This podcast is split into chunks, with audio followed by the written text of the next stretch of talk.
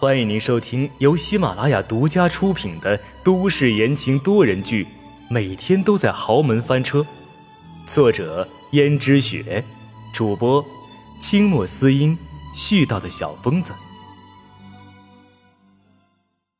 第二百六十四章，回心转意。江如雪连忙激动的站起来，不过颜洛北却别开了目光，忽略了江如雪眼中的炙热。他说：“我今天来找你，是为了侄媳妇说明天要请温家人来做客的事情。”听到阎洛北这样说，江如雪眼中的炙热光芒一下子暗淡了下去，说道：“这么多年了，你从来没有主动踏进过我的房间。我说今天怎么回心转意了？”原来也是为了别的女人，还是你的侄媳妇儿，阎洛北，你心里到底有没有伦理道德？江如雪当然不会把江逸轩和温思思是表面夫妻关系的事情告诉阎洛北，不过她却不知道阎洛北早就已经信她很久知道了。阎洛北道：“侄媳妇那又怎么样？我现在就想着让你收回成见。”温家到底如何？恐怕你多多少少得知道一点吧。你何必这样为难你的小贝呢？我的小贝，那你有没有把他当成你的小贝？整日的跟他搞暧昧，你有没有想过我的感受？我们已经分手这么多年了，你让我顾及你的感受？不管怎么说，我也是最爱你的那个女人，你竟然公然和我的儿媳妇搞暧昧！你现在还要来帮他？总之，这件事情你必须得罢休。江如雪冷哼一声道：“哼，如果说我明天非要让温思思颜面扫地呢？你忘了之前我跟你说的事情吗？我好像发现某个女人并没有外人想象的那么忠贞，丈夫死了，还一直留在这个家里操持内外。”而且跟其他男人暗度陈仓，竟然想着要另谋出路。我相信，现在不是旧社会，不需要女人从一而终。江家会放走他，可是他却选择了又立贞节牌坊，又要当婊子。婊子两个字说出来的时候，江若雪的脸色难看极了。她从没想过，曾经的恋人，曾经心爱深爱的恋人严洛北。竟然会用这种词汇来形容他。你说，如果把这件事情公布于众，会有什么影响？效果会不会比温家实际情况更让人震惊呢？你知道的，老爷子最在乎江家的颜面，所以，就算他知道温家已经破产了，可是现在孙媳妇儿已经是孙媳妇儿了，那他就算心里再不快，也会把这件事情给遮掩下去。可若是自己儿媳妇儿一直暗中偷人的话，那就……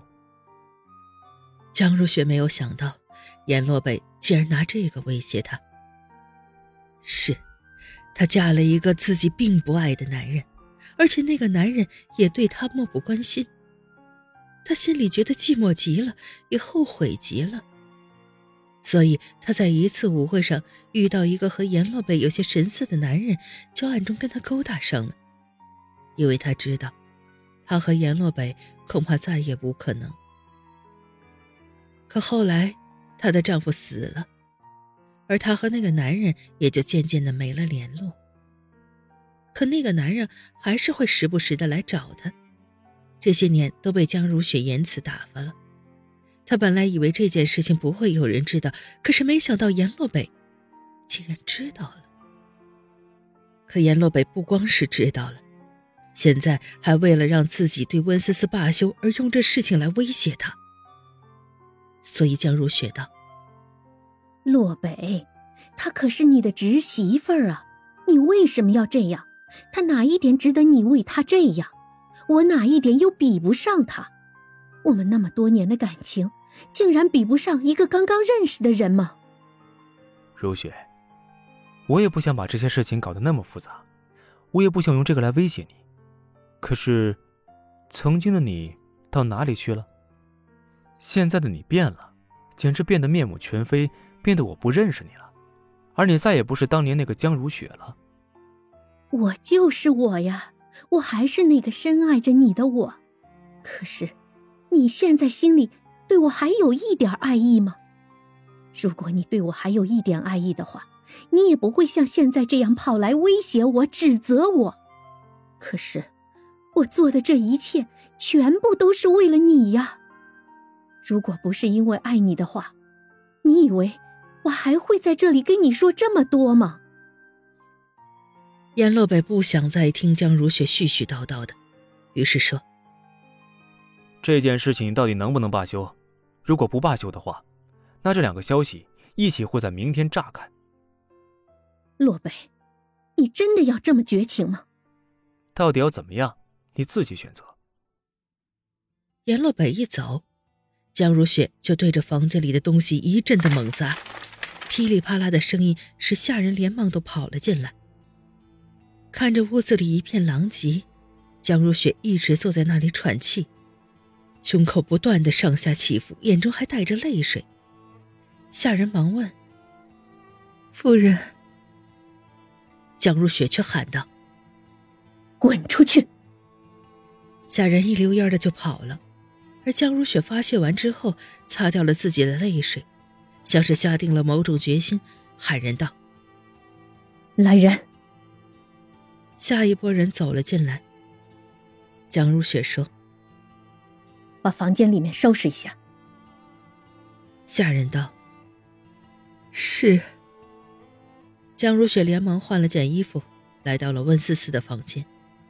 温思思正逗着小江城，看起来就像一对母女一样。江如雪也有点惊诧，小江城看起来倒是越来越可爱了，比起自己的孙女江碧罗，有过之而无不及。不过，之所以看起来可爱，是因为手术后胎记越来越不明显了。见江如雪盯着小江城看。温思思说：“妈，你来了，是来开江城的吗？”可实际上，温思思知道，这一年以来，甚至小张成满周岁的时候，都没有人给他庆贺。江碧罗周岁的时候，宴席却占满了整个江家，甚至江家还因为位置不够，在外面的高级酒店订了几桌。小江城周岁的时候，只有温思思。让厨房里做了一桌好吃的，自己和下人庆祝庆祝。而江如雪这些年来并没有管过小江城分毫，又怎么会突然跑来看小江城呢？不过江如雪却顺着这个台阶走下去道：“是啊，我来看看小江城，来让奶奶抱抱。”听众朋友们，本集播讲完毕。感谢您的收听。